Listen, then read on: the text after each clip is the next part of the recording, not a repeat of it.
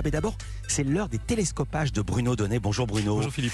Bruno, tous les matins, vous observez ici la mécanique médiatique et ce matin, vous avez choisi de braquer, vous aussi, votre télescope sur le phénomène des séries car il soulève, selon vous, deux grandes difficultés pour les chaînes qui les diffusent. Oui, deux grands périls, Philippe, dont je vais vous donner deux illustrations à la fois en France et aux États-Unis. Alors, la toute première source d'ennui pour les diffuseurs de séries, mais également pour tous ceux qui les regardent frénétiquement, c'est le risque du spoil. En français, on dit maintenant un très joli mot qui dit tout en seulement quatre syllabes. Comment faire, en effet, pour ne pas que les rebondissements du scénario soient divulgués et gâchés par des fans, voire par des journalistes peu scrupuleux? La semaine dernière, par exemple, de l'autre côté de l'Atlantique, l'épisode 3 de la nouvelle saison de la série qui cartonne sur HBO, Succession, s'est retrouvé au cœur d'un immense tohu d'un fracas médiatique sans précédent. Pourquoi?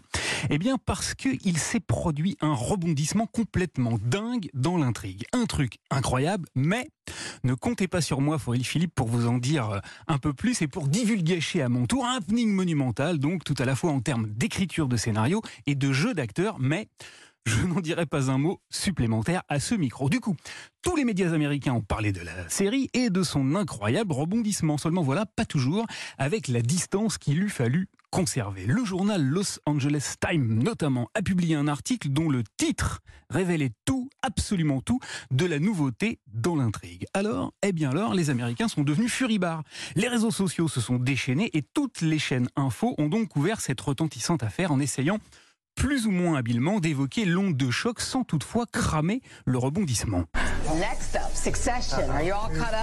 Ici, par exemple, c'est une présentatrice qui demande à ses collègues présents sur le plateau s'ils sont à jour du drame familial. Et leur réponse est unanime non, ils ne veulent surtout rien savoir. Et alors, la deuxième difficulté des diffuseurs, des diffuseurs de séries, Bruno, tient cette fois à la sociologie des spectateurs. Et plus précisément, Philippe, à l'âge de ceux qui les consomment. Vous savez qu'en France, les grandes chaînes de télévision diffusent bon nombre de séries. Elles sont souvent extrêmement populaires, mais le problème, cette fois, c'est que leurs téléspectateurs sont souvent très âgés. La semaine dernière, par exemple, France 3 proposait le retour de la série Cassandre. Bingo, la 3 est arrivée en tête des audiences avec 30% de part de marché. Mais mais moins de 10% sur la fameuse cible tant convoitée par les annonceurs des femmes de moins de 50 ans responsables des achats.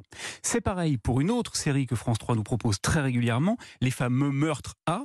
Ceux qui la regardent ont en moyenne 67 ans, et c'est à peine mieux pour France 2 et son incontournable capitaine Marlowe dont l'âge moyen des aficionados est de 65 ans. Alors si l'âge du public est un sujet de préoccupation à ce point majeur pour tous les diffuseurs de séries, eh bien c'est parce qu'ils savent parfaitement que chez leur concurrent le plus euh, dynamique, Netflix, les binge-watchers, ces consommateurs boulimiques de séries, hein, ne sont âgés en moyenne que de 36 ans. La concurrence est donc féroce et le match très inégal aux yeux des annonceurs où l'on comprend, Philippe, que pour les responsables de la télévision, l'âge du capitaine crée lui aussi des angoisses en série.